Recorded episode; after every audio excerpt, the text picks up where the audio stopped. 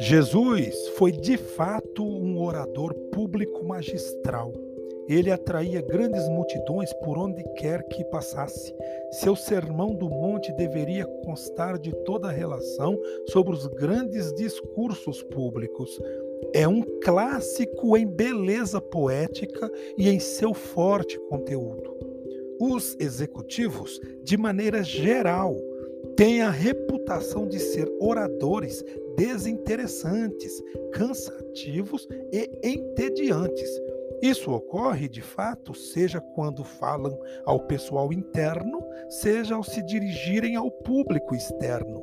Muitos falham no uso dos recursos que sua posição lhes confere, tanto para exercer influência como para fornecer informações. Em vez disso, usam com frequência um linguajar ultrapassado, pesado, inexpressivo e monótono. É um erro, por causa da posição que ocupam. As pessoas de destaque no mundo dos negócios muitas vezes têm audiências cativas. Tais pessoas chegam a pensar que os que vieram ouvi-las estão fascinados por suas apresentações, mesmo quando a palestra é rotineira. Não caia nessa armadilha.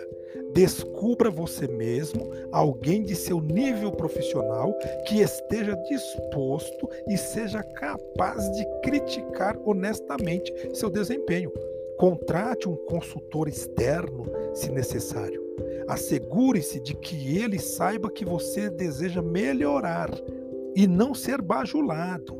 Certifique-se de que suas oportunidades para falar em público não sejam desperdiçadas por sua empresa ou por você mesmo.